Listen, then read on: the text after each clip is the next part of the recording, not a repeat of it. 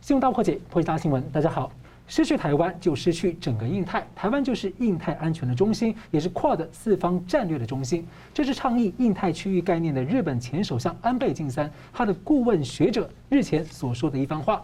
美日印澳四方呢的这个 QUAD 军演呢，最近在包括日本西南海域以及在台湾东部外海、菲律宾海持续的展开。那么英美日呢重兵布防在第一岛链。国际呢齐心贺阻中共集权扩张，在之前中共对香港出手，并且持续剥夺香港之后，国际是汲取了教训，现在是防止并吞台湾。那么中共对内呢，最近在大力的整肃各个产业、娱乐、文化多个层面，更强化控制校园学生。而中共党媒喉舌最近是启发了一篇所谓的“深刻的变革正在进行”的文章，那让人闻到了二次文化大革命的味道。而当这个时候吵起来的时候，却又出现了一篇党媒。有完全不同调的说法，也闻到了浓浓的内斗味。到底如何解读？那中国大陆会进入什么样的情况？而面对世界变局和中共的灰色胁迫和超限战各种可能的手段，以及中国大陆的一个复杂的状况，当前在世界安全中心的台湾社会呢，有哪一些我们自己民众也得要尽快的补课来自救备战？我们介绍破解新闻来宾，台湾大学政治系名誉教授明居正老师。呃，主持人跟桑普律师两位好，各位观众朋友大家好。时事评论人桑普律师，主持人好，明教授好，各位观众朋友大家好。好了，经历前面两三个月这个疫情严重的时间呢，然后在一个暑假期间呢，所以现在开学了这一周，中国大陆和台湾的中小学都陆续开学，对台湾的家长是相当的开心，终于把孩子呢送回学校了。不过大陆的家长心情恐怕是很复杂。大陆的中小学生呢，现在每一个人都领到了所谓的习思想读本，要给学生灌输爱国爱共党，以及要了解习爷爷心系人民工作呢对接班人的期望。因为大陆啊从小就强迫要接受共党的政治课，从六七岁呢就有共产主义少年先锋队，中学呢有共产主义青年团，而另外呢还他们还聘用了十四万七千名的所谓。督导来进驻学校，哎，其实学校本来就有很多的监督机制了，还要督导进去，权力很大，也可以对所谓的违规人士约谈、处分、移交司法机关。那回顾这二零一八年呢、中共就命令很多省市的学校禁止学生有任何的宗教信仰，啊，抵制宗教进入校园，大力的鼓吹无神论，并且也鼓励学生要相互举报、报告家长自己。父母的信仰情况，而且中共也阻止未成年人进入教堂啊，所以这似乎看起来好像是一连串的策略。所以，我们先请教两位，先请教明老师哦，您怎么看中国大陆这个新学年这样的一个变化？嗯，它其实是一个很大变动的一个部分啊，就像你刚刚说的一个是个深刻变革，一点也不错。所以从去年年底开始打蚂蚁，一路这样打下来，打滴滴出行，然后打一就一天打一个产业，一直打到现在这个补教业等等。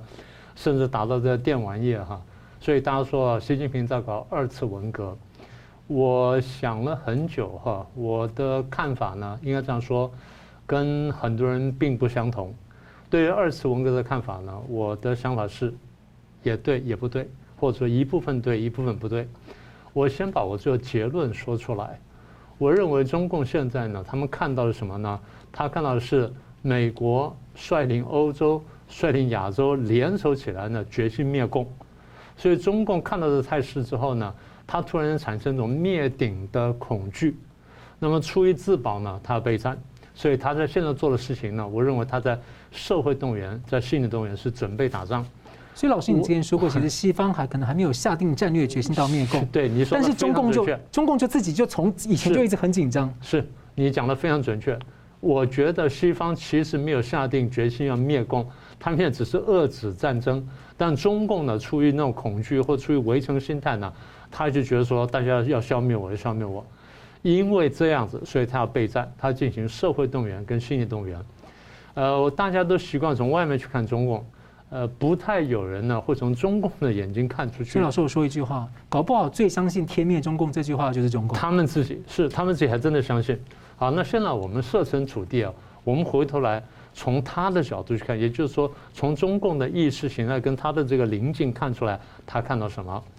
先说就是从中共眼睛看出来，他看到的国际形势，就是他处在于什么样的国际形势？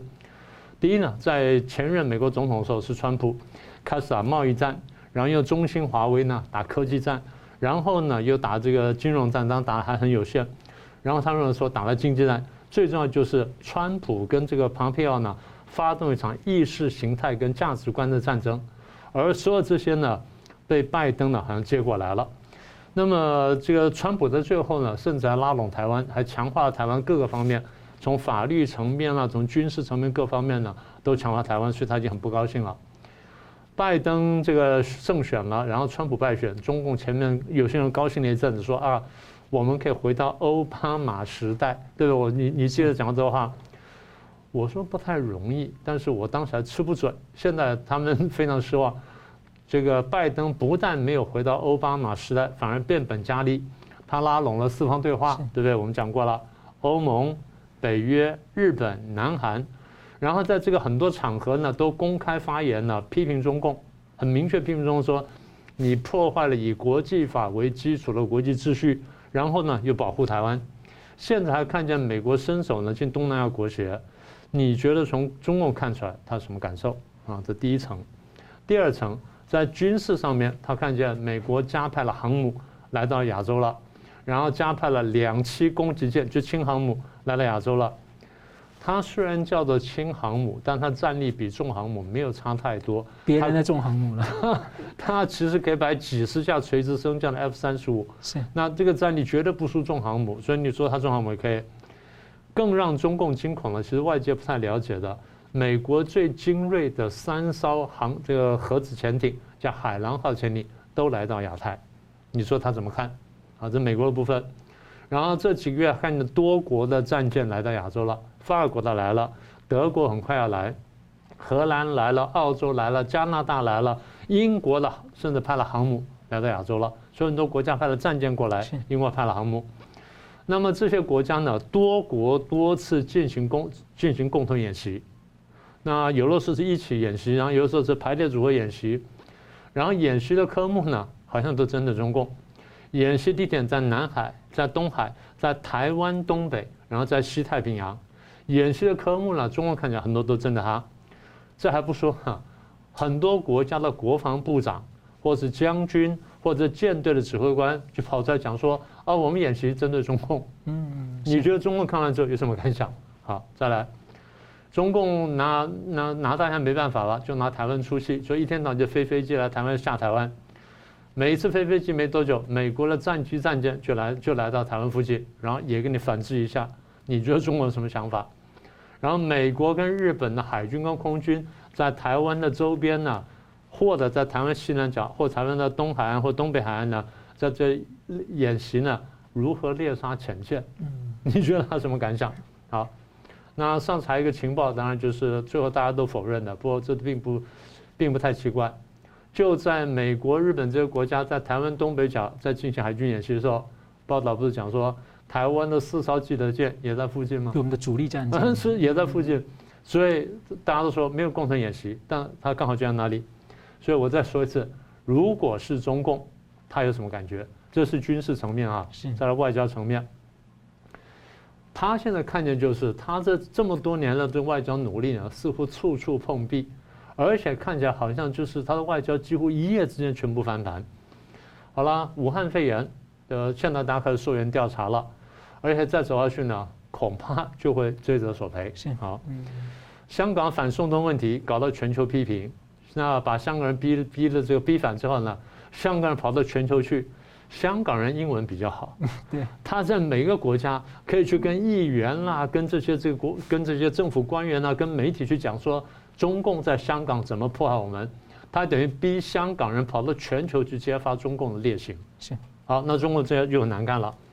新疆的雪棉花问题搞得一塌糊涂，NBA 的问题搞得很大，这些事情挑起什么？挑起大家对中共人权问题的注意。连不太看新闻的人现在都知道不太看新闻，现在都知道说啊，中共人权有问题啊。然后南海岛礁的问题，你本来答应人家说，啊，本来我骗人家说啊，中共啊，对，我骗人家说我不会军事化，不会干什么，现在我军事化被人家发现了，人家不但发现之后，一天到晚来来挑战我。然后传到我附近看，然后说自由航行，自由航行，自由航行。然后我的民兵船在那么活动，我在那么演练，可能将来我要去弄菲律宾或者弄谁，哎，大家又发现又来批评我。好，那这个是南海，东海呢？我在那边演习，在干什么？就日本出来跟我对撞，好了，那怎么办呢？我通过海警法搞海警船，就日本比我还紧张。然后现在这个问题呢也爆掉了。好了，那我想说这边不行吗？我希望说能够强化我跟欧洲方面，我跟欧洲谈了七年的欧洲欧中投资贸易协定，现在因为这些问题吹了停下来了。然后我的一带一路呢踢到铁板，美国跟欧洲很多国家出来讲说，哎，我们要帮助很多国家进行基础建设，摆明要对抗我的一带一路。然后我想要做个姿态呢，就用全用战狼外交姿态把大家压下去，就大家不但不服气，现在反过来呛我。然后那个我撤出，我从阿富汗撤出军队来，然后我说要对抗中，呃，这对不起，美国是美国说从把军队呢从这个阿富汗撤出来，然后说要来对付我中共了。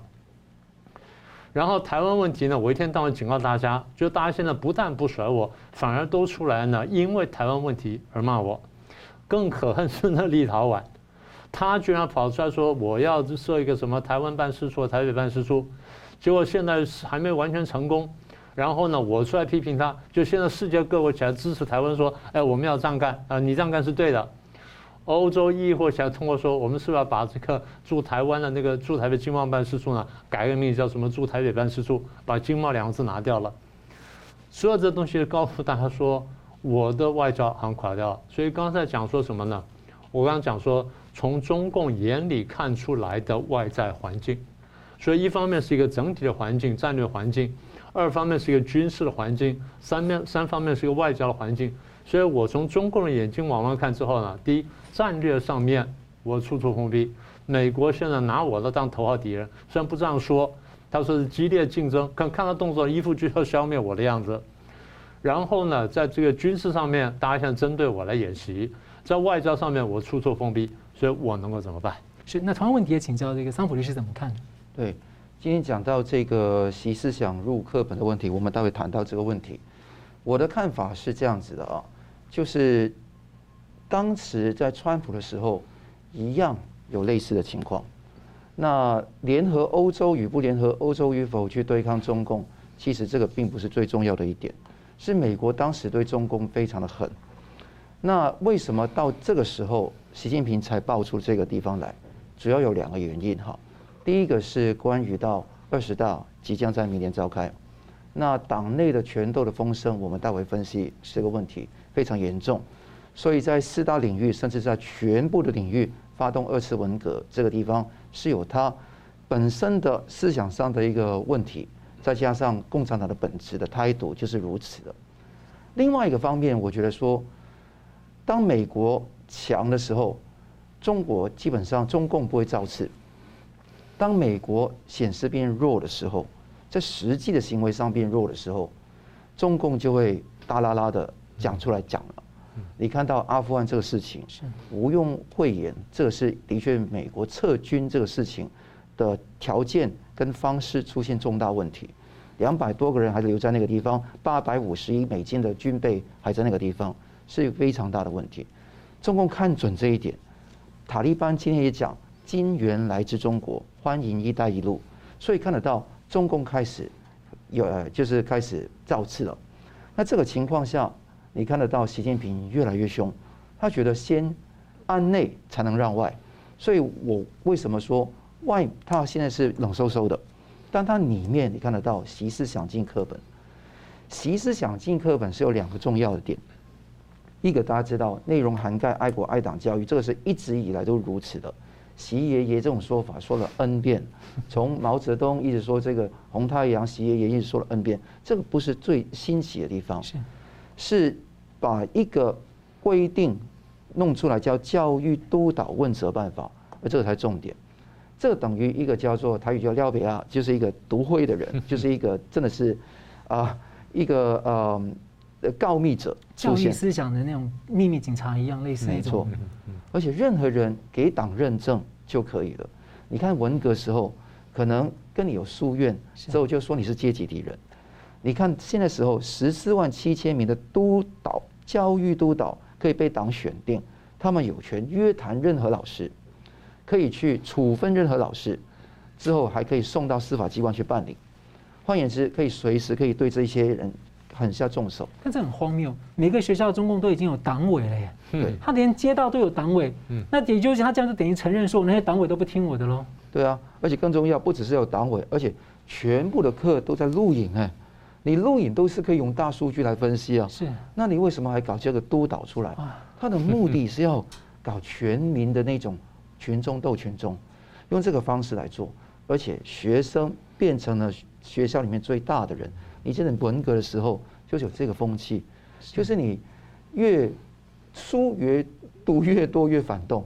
好，那虽然习近平现在信誓旦旦说要鼓励大家多读书，是多读他喜欢的书，哈，他也不不会喜欢多少书，但你看得到，现在就希望学生斗那个老师，家长斗老师，所以这个很清楚的，而且督导的招聘标准只有第一条，第一条是什么？讲三个大字，讲政治，嗯，就没有再说明什么叫讲政治哦，嗯，那你大家看得到很严重，无所不管。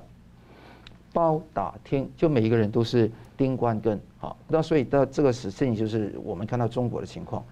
那他比方说，你刚刚也有一个图讲到，有第一讲叫我爱你中国，他第一节叫美丽中国是我家，他的意思是说，我们每个人都深爱着祖国，就像习爷爷说的，爱国是人世间最深沉、最持久的情感，是一个人立德之源、立功之本。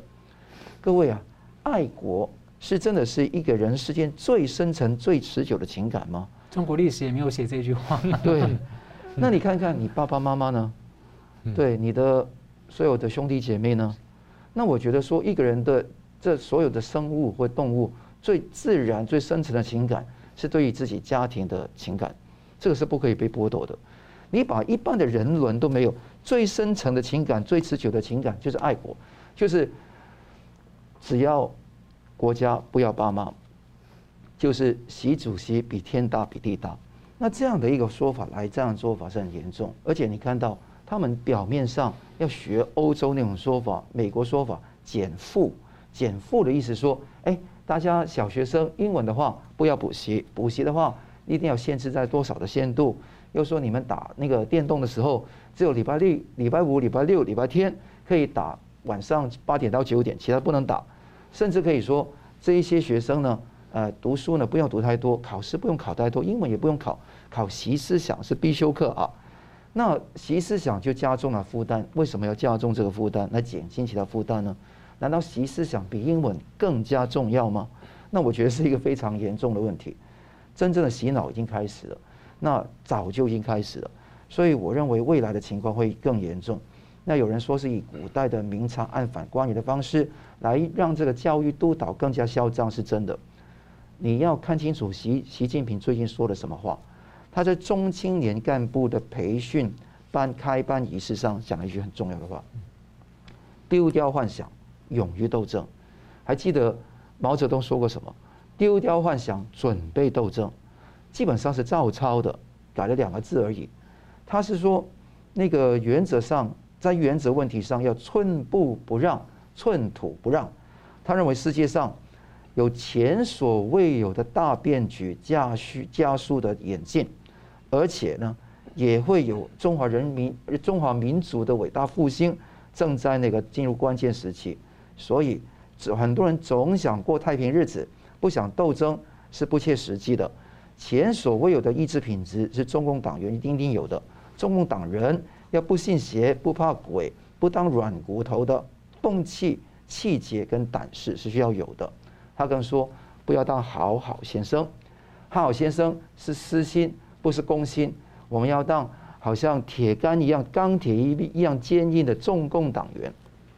这说法教小孩子系红领巾，看所有的少先队，看到。九大重点课程互相衔接，层层递进，甚至说要铸魂，就是你把那个思想铸到你的灵魂里面去。铸造的意思。对，就灵魂深处闹革命。嗯，这个地方完全是把毛泽东那个术语用另外一个术语再讲一遍而已。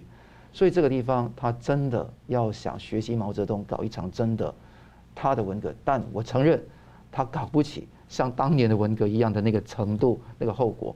但他的他的心是有这个想法的。休息一下，马上回来。欢迎回到新闻大破解。那中共现在很大的动作呢，从中小学的课本到整肃文化圈、娱乐界，还有许多产业，还有网络游戏禁令等等，是在抢夺舆论、思想阵地，甚至使用人民的时间吗？那么，中共几十年来其实已经很深度的去严控思想言论，剥夺了很多基本权，现在还有所谓的助魂要。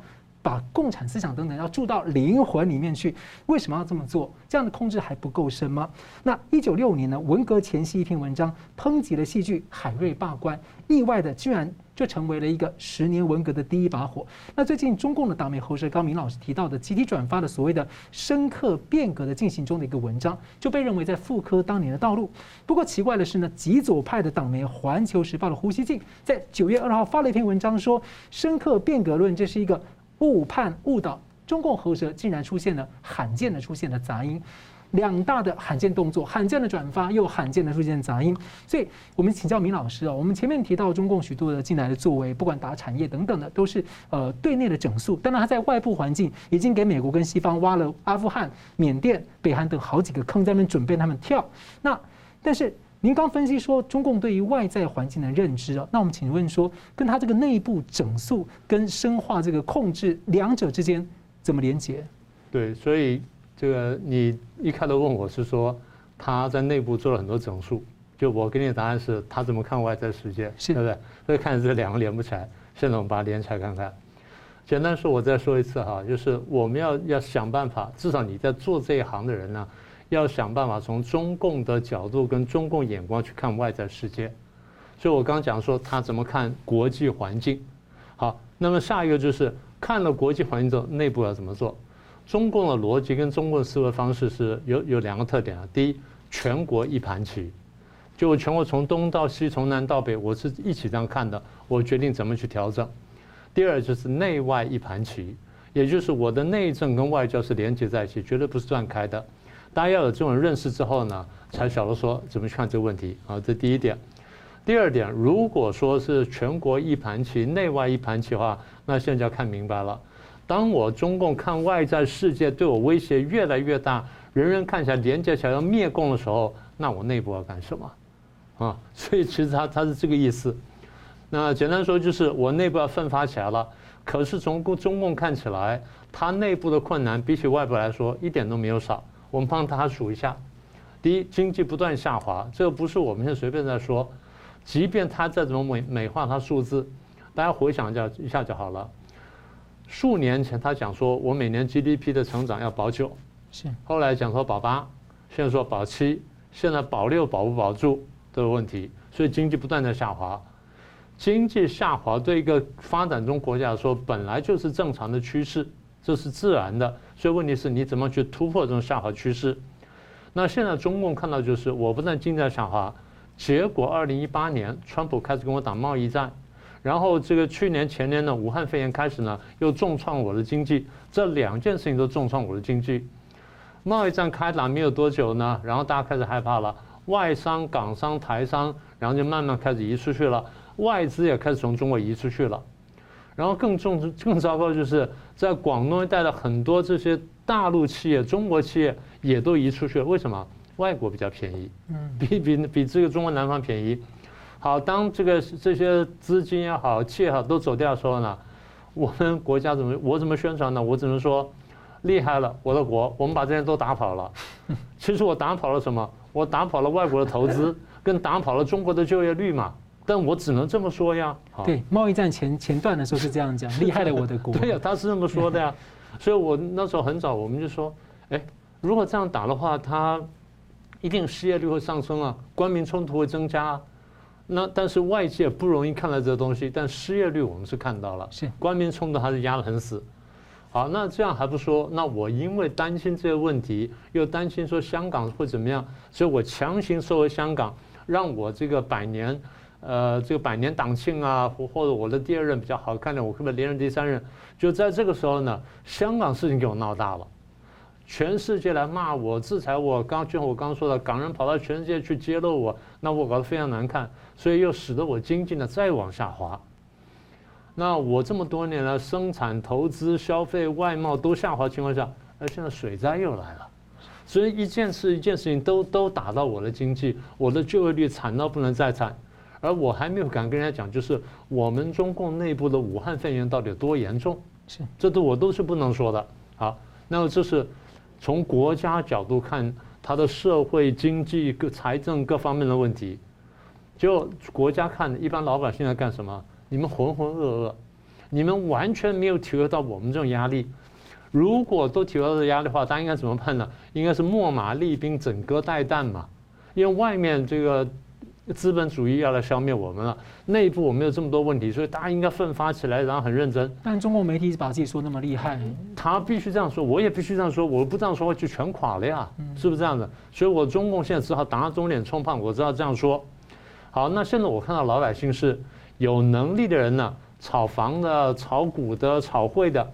啊，这条件差点的就出国旅游，然后可以呢就就是购物，那再有点条件呢，跑去拿外国护照，在国外资产把钱跑出去了。好，那这我防堵了几年是有点效果，但是呢还是很糟糕。我看见了年轻人呢，要么就玩网络游戏，要么就干脆跟我躺平不工作，然后再来呢追剧的追星，呃追剧的追剧，追星的追星，搞饭圈的搞饭圈。大家还不知道，第一饭圈人数巨大。几千万，几千万。呃，那个吴亦凡是不是？对，对吧？他的饭圈号称是五千万。这五千万人在碰到吴亦凡的案的时候，大家说我们要去劫狱，要去劫法场，这是第一个。然后赵薇的饭圈说是八千多万，对吧？还是谁？一个反正也几千万的，这样加起来多少？如果这两个不重叠的话，就一亿多人。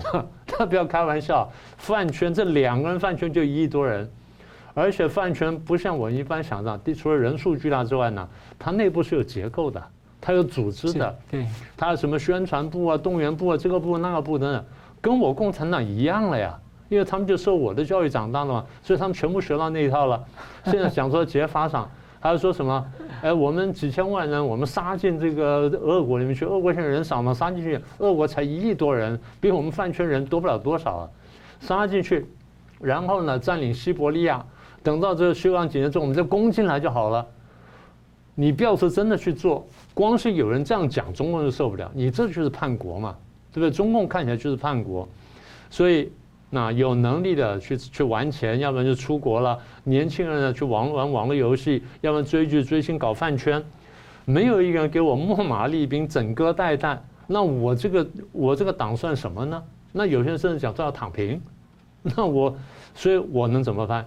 所以现在我再回到北京来哈，所以回到北京来，中共中央面对这种外在跟内在形势，他能怎么办？所以第一，我想要骗人，我要说共同富裕，我说共同富裕，大家就会比较注意我，因为大家比较注意钱，怎么共同富裕呢？我要求富豪捐钱出来，我讲一声你就捐，现在两个人捐了一千亿了，捐了两千亿了，有谁哪一家公司捐钱会捐到我盈我的盈利的百分之一百一的？有谁会这样干？一般人捐个百分，一个大富翁捐个百分之十，你已经感激的不得了，感动肉票预付赎金的概念，你你是感动的不得了，百分之十你就感动不得了了。这个马化腾捐出来的钱是百分之一百一，谁会这样干呢？好，那为什么要这样做？大家说他共产党抢钱是，但不完全是因为他解决国家财政问题，财政真的很困难了，捉襟见肘。所以刚刚桑律师讲的对。他现在就是要发动文革，发动文革干什么？转移全民注意力，把你们的这个精力从追剧、追星、网游什么等等啊，然后或者读英文要出国留学，把全部全部转过来，转过来呢，要准备要应战了，啊，在做这件事情。所以我我说，习近平在做的事情是思想动员、心理动员跟社会动员。那么美国现在率领大军啊，包括我们对付我们呢，我不把大家叫醒的话，那就完了。所以，其思想进入校园，就像刚才这个桑律师讲的，就这意思。他把思想上武装起来，你们要准备好。所以，在这个意义上面，二次文革是真实的。其实也很像当年纳粹开战前的这个对内的大他，他必须要进，他必须进行动员，因为不进行动员的话，大家还在 这个追剧、追剧、追星的追星，然后有的还在看甄嬛在干什么？就那边美国打进来了，你还在甄嬛呢，还在格格呢？你不是开玩笑吗？好，那所以刚刚你提到说一篇文章。这篇文章呢是八月二十九号呢，一个叫李光满的人呢发在一个微信公众号，标题叫做“每个人都能感受到一场深刻的变革正在进行”。他的切入点呢，讲的是娱乐圈，讲什么赵薇啊什么的，又讲说饭圈呢的混乱什么的。但他的话在后面比较重要，他说中国现在正在发生重大变化，从经济领域、金融领域、文化领域、政治领域都在发生变化，也可以说是一场革命。而这次革命呢，是向着中国共产党初心回归，向社会主义本质回归。换句话说，他认为前面太资本主义了，但这些都还不是重点。真正重点是在后头，美国正在对中国实施越来越严厉的军事威胁、经济锁国、科技锁国、金融打击、政治跟外交的围剿，然后正在对中国发动生物战、网络战、舆论战、太空战，力度越来越大的通过中国内部的第五纵队对中国发动颜色革命。这才是他真正最害怕的事情。这比较像是两年前大家在说中共对国际社会做的，特别是台湾这个最明显的受害者，还有香港。对，所以他现在看见就是内外压力这么大，所以我的结论就是，他认为美亚欧联手要消灭他，他觉得灭顶的恐惧，所以现在必须要要自卫，要自卫就要唤醒民众，要进行文革。是，那也同样请教这个桑普律师，你怎么看？现在中共当前这个套路，好，那习近平对那张一系列的重拳，他到底要针对什么？你觉得中国可能会进入一个什么样的阶段情况？台湾有什么要特别警觉的吗？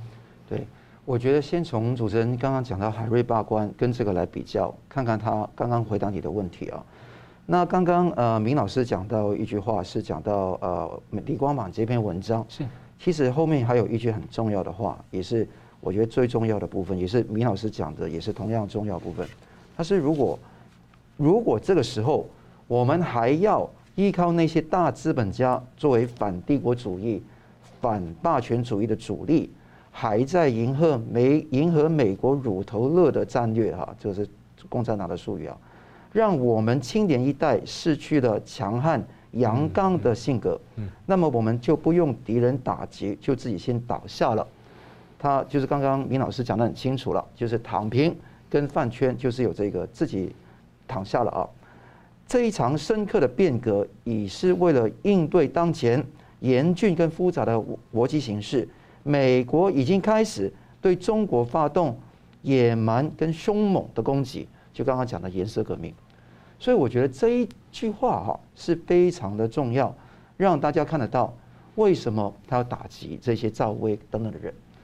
很多人都用经济决定论来看那个中共，觉得说中共有钱就搞得定、摆得平，其实不是。中共是权力决定论，不是经济决定论。那如果这个来看，他觉得赵薇权力动摇得到他饭圈这么多的人数，那你看到吴亦凡，你看到霍尊，你看到其他的一系列的人，那你会发发觉到中共是要打击他，表面上的人要散。下面的金流也要掐断，那你看看，当时一九五六五年他怎么做？毛泽东的时候，在五十六年前有一篇有一篇是不是毛泽东的？是上海文汇报姚文元写的评新篇历史剧《海瑞罢官》。在几年前，毛泽东还包养过这一篇文章，但是在一九六五年呢，就是他觉得这一篇是大毒草。那毒草的原因是因为说他在影射，他认为他是影射。那个用海瑞来影射彭德怀，就庐山会议的时候，所以敢于挑战金上，就是毛泽东的彭德怀。那这个时候要发动起对他的斗争，那就当时是用姚文元，那中央文革小组的胚胎，来在那边先发动一个一个文宣。那之后呢，就是毛毛泽东还后面说这个是呃彭德怀就是海瑞。那之后呢？毛泽东要求各地转发，不是他要求，是要那些人要求各地转发。北京不发，北京是谁？北京的是市，就市长就是那个彭真嘛。是。那以前几年前的副市长就是吴晗，吴晗就写这个海瑞罢官的人。嗯。所以先是吴晗撒到彭真，说他是针插不进水，说针插不进水泼不进的独立王国。那之后彭真的上面是谁？刘少奇。但是那个时候打吴晗的时候，没有人知道上面的两极是谁。嗯，那越打越觉得说揪出党内一小撮走资派，原来是刘少奇，这个是当时的历史。好，回到现在看看他习近平的套路。第一点，他写这一篇李光满的文章，都不知道谁是李光满。那这个是用一个解李光满是身身为什么高级编辑、专栏作家、自由撰稿人。那有人说他是自干五，就是不收钱的那个五毛。但是你看看当年这个写这个姚文元，当时是解放日报一个编委而已。那这第一个相同点。第二个，一发出来很多都转发。好，那包括现在你看到人民日报啊、新华社、央视都转发。当时就偏偏北京不转发嘛。现在有一个人在毒舌不转发，而且在呛声是谁？就是胡总了、啊，胡锡进了。好，大家知道他在对呛这个东西啊。这个有第二个类似。第三个类似的东西是，你看到整篇文章哦，针对的好像一开始讲赵薇，但已经讲得很清楚喽。这是讲一个政治的问题，不是一个文化圈的问题、演艺圈的问题、金融圈的问题，也不是这样子，是全面的政治问题。所以说，这个深刻的变革是一次回归，向中共初心回归，向人民人民为中心回归，向社会主义本质回归，就是说一定要斗争。那这个地方。讲穿了，就是赵薇、霍尊这些上面究竟是谁呢？这个问题。那你如果了解一些，比方我以赵薇为例，其实很多人都可以举例子。赵薇为例，她老公黄有龙，上面是马云，就是他的友好是马云。对。但马云是个小数的，那这里你打马云也没有什么太大的意义，对不对？马云之后，赵薇跟谁有关系？在江泽民时代，她其中一个男朋友是谁？汪宇，汪宇是谁？汪道涵的儿子。汪道涵是谁？江泽民的国师。哎，当时是二零零一年，因为日本军旗披在身上的事件，谁出来帮他保的？就是汪宇。好，这一个，曾庆怀跟那个赵薇的关系也是匪浅的。那你看到蚂蚁金服马云跟赵薇的妈妈的关系也匪浅，赵薇的用他妈妈的名义就魏启银。去买蚂蚁金服的股份，通过一个云峰基金的合伙人的方式来买，后来撤了，因为蚂蚁上不了市嘛。那你前面阿里影业跟那个龙威传呃传媒所收购的万家文化的股份又怎么解释呢？这些内幕消息消息不胫而走，谁给你的呢？所以这个地方可以看得到，他傍大款傍得很大，身败名裂的，你看到金仁庆自己。烧金钱，这烧纸钱，最后死掉，这个是找谁相信？还有那个赵薇，对赵薇以后会怎么下场？我觉得是非常的值得关注的。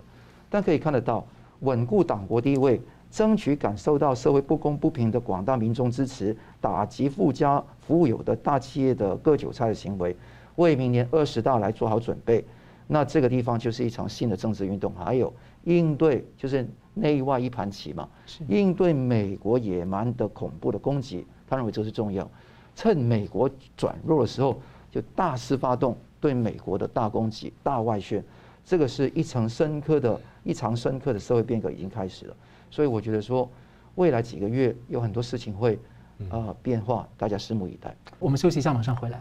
欢迎回到新闻大破解。越来越多国家呢，经常在元首会面或者高层会面的时候，标准配备就是关注台海的安全稳定。台湾的战略地位呢，美国前印太助理防长说是现代守住盟友不沦陷的关口。而日本前首相安倍晋三的顾问学者说扩的四方设计时，台湾就是战略中心，失去台湾，形同失去日本，失去了整个印太区域。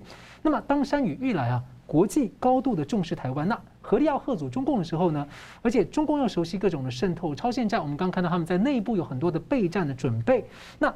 他们会怎么来应对付台湾呢？台湾民众呢，自己是不是在呃政治备战或思想上呢，有一个防范的一个准备呢？那传出呢，中华民国的国防部二零二二年呢要成立这个全民防卫动员署，我们的台湾国防部的军方有没有足够准备？有没有获得民间政府社会的足够资源的支持？还有一个心防的一个支持认识？所以请教两位，先请教桑普律师哦。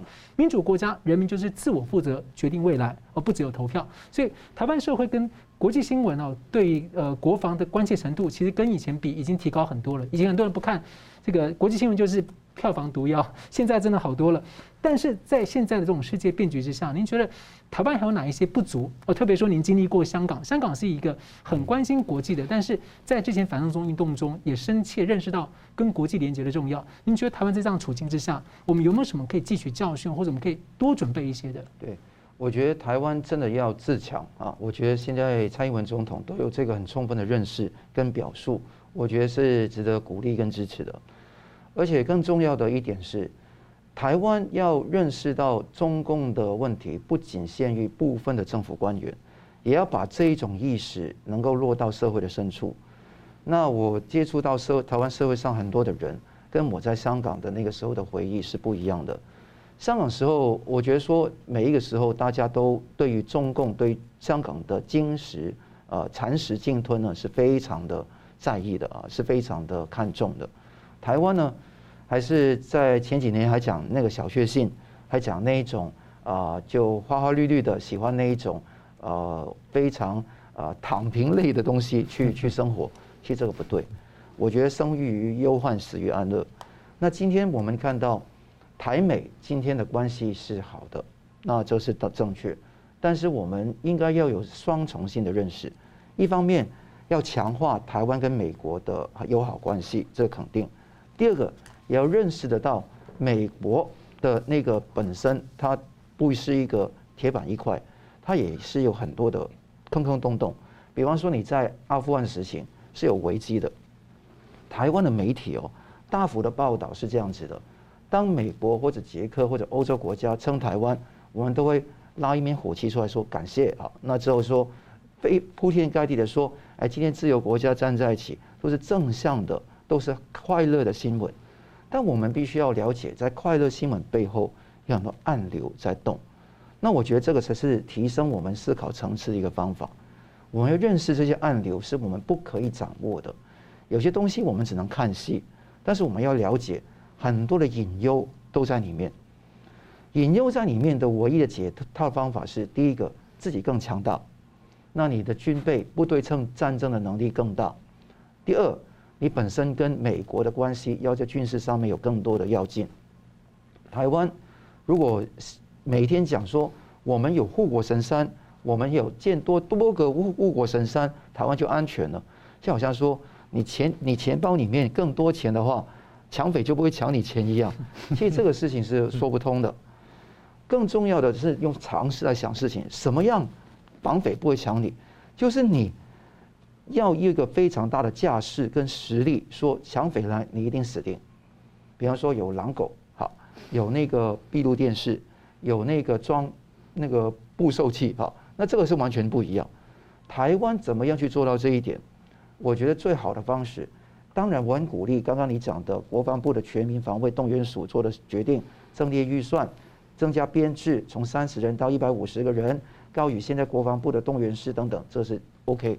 但那个是小事情，大的格局是什么样？大的格局是台美之间要促进彼此在军事方面的实力的展现。第一个军事演习，第二个参与一些战略性的部署的会谈，包括 Quad 的东西。第三个就是驻军，驻军可以有很多种方式。明教授，我很我很同意明教授的看法，可以不同的模式来做，但这个方式是最有效的。如果美国只是住在那个冲绳，这个是不够的，阻吓力要在台海的这一岸，要很清楚的一个展现。所以如果说能做到这一点很重要。第二个，我跟台湾的说明是，在意识形态上，你要知道要守护好台湾是第一要务。好，那现在你看到香港很多的情况，它守护不住香港，是因为说我们有军事实力啊。那我们当时看到很多香港人，包括我当时在香港。也是非常羡慕台湾有自己的军队，有自己的主权，有自己的国格。中华民国还是一个主权独立的国家。那这个情况，我们还是非常有实力可以做，要好好建设好这一点。那前提是怎么样？内部很多内奸呢，要去处理。这个在地协力者，我们通称为内奸呢。这个情况在台湾的情况非常的严重。香港是有很宝贵的经验可以吸取在里面。很多人在。不同的政治光谱上面都渗满了他们的代理人、收风人，甚至策反者。他们有一句重要的事情叫“关键时候起作用”。你看每一个人可能长得大啦啦，非常比你这样的讲的还还很正义的样子，但是他在关键时候一摆，那个事情风向就变。台湾又很注意这一种事情，所以我觉得台湾注意的不只是那个二零二二年成立这个台台全民防卫动员署的问题，也要注意的倒是。呃，有很多很多的人要注意，是中共正在扩张了。第一个，以前都讲到，他派了一艘军舰长期驻在与那国岛跟台湾之间，这个地方是一个挑衅，是蹲点在第一岛链上来去挑衅。第二个是要求那个领海要进入它的领海要通报，包括南海，包括台海，那这个地方是扩张海权的一个表现。灰色地带的冲突越来越严重。它会避免战争，但是它却要慢慢的用切香肠的跟造成既定事实的方式来去完成它灰色地带的扩张。这个地方如果真的会成就的话，非常严重。我看到台湾国防部有个一一零，就是今年的那个中共军力报告书，那他写的是写说电动电子战力要扩至第一岛链以西的区域，是中共啊。现在电电子战力已经扩至第一岛链以西的区域，还有已经全盘掌握的呃台湾军方的动态，还有资通电印刷供给已经是可以完成。那很多专家学者说，哎，这一份跟《环球时报》的那个 东西有什么的不一样？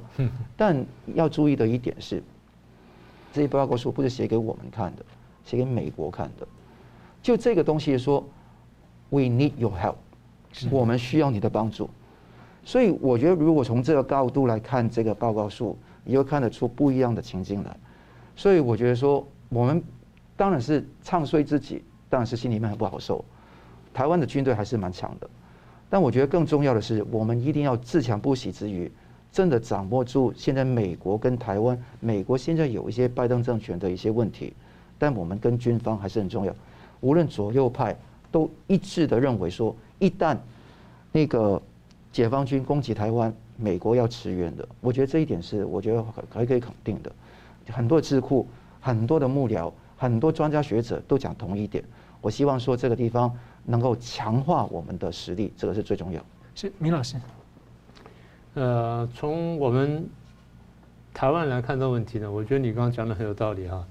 当大家都觉得说我们是热点的时候呢，台湾人自己还好像不太觉得。我们自己觉得说，好像我们小确幸一下就可以了，然后这个哪边抽个奖啊，得点什么东西就过去了。重点在哪里呢？重点是我们真的没有太关注世界局势。我不是说台湾事情不重要，台湾事情当然重要。我们身在台湾，我们什么都在这里，台湾事情当然重要。但是呢，我们不能因为台湾重要就只看台湾。大家记得，我们不只是台湾，我们是中华民国。我再说一次。我们是中华民国，我们不只是台湾，所以眼光要放大。我们不能只看蓝绿，蓝绿当然重要，但是不能只看蓝绿。我们不但就是不能只看蓝绿，而且要超越蓝绿啊！这是我觉得第一点。第二点呢，台湾这么多年来呢，国际观不太够，就像你说的，呃，国际新闻是票房毒药。我们不能只看票房，因为传播媒体呢是有教育角色的，有的地方你赔钱你也得做。有些事情国家赔钱也要做，是不是这样子？所以这地方呢，国家要么就出来补贴，要么就是传播媒体呢自己要拿出一部分出来，你要做这个事情。所以国际观呢，我们自己要培养，不能说只怪人家，我们自己要培养。再来就是两岸观，多年以来台湾的两岸观就是我怎么到大陆去赚钱，可大家忘记了，大陆时时刻刻想把我们吃下来，这两者我们就要取得一个平衡。就是我们怎么样在不被人家吃掉的情况下，然后又能赚钱，或者是呢，我们可以在转变人家的心态情况下，我们去赚钱，这个才应该做，不能说为了赚钱之后，我其他什么都不管了。这是两岸观。那国际观不够，两岸观不够呢？其实核心问题就是对中共问对中共本质的认识呢不太够。我们过去有过匪情教育，后来改成敌情教育，后来慢慢就放弃了。当把这人放掉或放松之后呢，我们就不知道对面是什么人，我们就觉得说不要理他就好了，没有这种事情。我们说不理他，但他拼命来理我们呢、对不对？你说我不去理他，他飞机天天开过来呀、啊，那你能不理他吗？所以不去碰他不是一个办法，那是鸵鸟。对中共本质没有透彻的认识的话，我们迟早出问题。所以对中共部分的这教育啊各方面呢，我们得重新开展，得在学校里面开课。我记得那个余英时教授，他之前就是很称赞香港年轻人，他说香港年轻人比较认识中共。但台湾社会好像就是不够警惕，是，所以才会有那么多的渗透问题。而且台湾要补很多课，文历史文化等等都要。太多太多了。那说这些不说呢，还有中共的渗透。中共这么多年想拿台湾，他最像什么？兵不血刃嘛。我常讲，我说侵略者最爱好和平，他能不打仗就拿下，他就不打仗了嘛。所以统战，然后渗透，然后进台湾里面宣传分化，有很多人自觉不自觉的帮中共在讲话。他讲的话，你去中文报上都找得到的。他就把那话直接拿过来讲了，这是第一个。第二个这个就是苏共讲的有用的白痴那个概念。对，第二种就是他不分青红皂白，反正看到一句话，觉得说可以拿来用就拿来讲了，完全不去想说这句话对我们社会或对我们整个国家带来什么样的伤害跟后果。那你说党派之争上讲呢，我就说都很勉强了，更不要说你连这个问题都不考虑。所以再下来就我刚讲了，传播媒体的角色，传播媒体当然要赚钱，但是他的确要扮演一个社会教育的角色，带引导角色。在这地方呢，要么就国家强化公共电视，或强化或多几台公共电视。所以再来讲了什么呢？政府的角色。这么多年的政府呢，似乎两党都这样，上台之后呢，就想说怎么讨好老百姓啊，怎么去搞选票。所以其实在想的是政党竞争。我不是说这些人都不爱国家，然后都不去真正帮老百姓做事情，但我说，心目中对民调的注重超过对于这百年树人或者千秋树国的这种这种想法，我觉得这个部分呢可能更加重要。但说的这东西呢，也不能只怪人家啊。你说这个政府做什么等等，每个政党也想好，你在这里成立一个政党，你的目的是为了什么？你真是为了选票，还是说你是为了中华民国的未来？还是为了台湾的未来还是什么？你至少有一个更高的目标。政治人物你得想想，你到底为了什么？到最后就是我们每个人呢，反躬自省。我们作为一个中华民国的国民，我到底想帮中华民国做什么事情？或者至少说，我做了什么事情不会伤害到我所心爱的中华民国台湾？这个才是每个人负责任态度。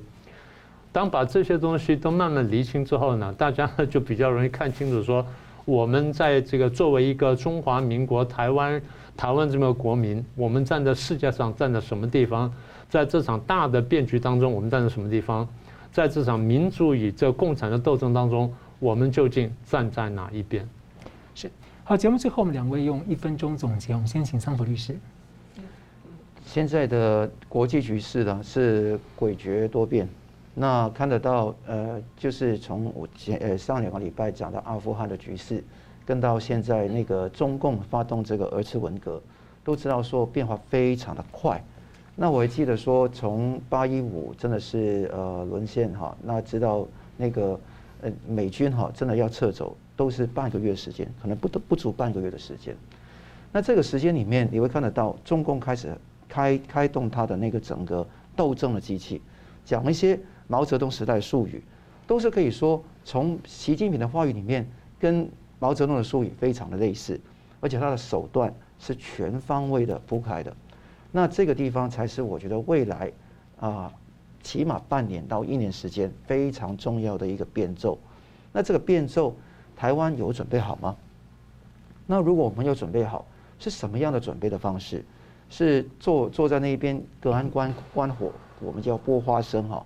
还是说，你真的愿意去强化自己实力，跟美国真的有识之士，在军事上面促进彼此的一个确保和平，而且在传媒跟台湾的教育跟社会意识上面，要有一种对国防意识、国家安全意识的重新的锻炼跟炼造。我觉得这个才是才是重点。希望台湾加油。明老师，呃，第一点呢就是希望看到这个视频的全球华人朋友。帮我们转传这个视频，在这集当中，我跟桑普律师呢，分别从内外去剖析了习近平跟中共现在的处境。那么我们的角色是互补的，也希望说我们的讯息呢，能够被大家正正确认知。呃，第二点就是，我不是说马上就要打仗，我只是说中共现在心虚了，他开始备战了。当他开始备战的时候呢，冲突就会加剧，这是我想讲的主要意思。那但是我们还得提醒一点，就是习近平现在作为，不但是为了对付外面的这个压力，它里面还有内部斗争的问题。就像刚说胡锡进的这种变化呢，等等等，它就是一个反应。所以中共现在的确是内外受敌，内外受敌的结果就是它会投射它的这个压力出去。那台湾要注意。所以后面看到的就是美中的对抗呢会继续加剧，台湾的角色会越来越重要，而台湾人呢要有警惕心。所以我再说一次，台湾人要注意，香港人要注意，全球华人呢都要注意即将来的变局，我们自己怎么样看待，怎么样子安身立命。好了，非常感谢两位来宾精辟的分析，感谢观众朋友的参与。新闻大破解呢，我们每周三五再见。如果您喜欢我们的节目呢，请留言、按赞、订阅、分享，并开启小铃铛。那么，感谢各位呢长期对我们的支持。新闻大破解团队呢将持续为您制作更优质的节目。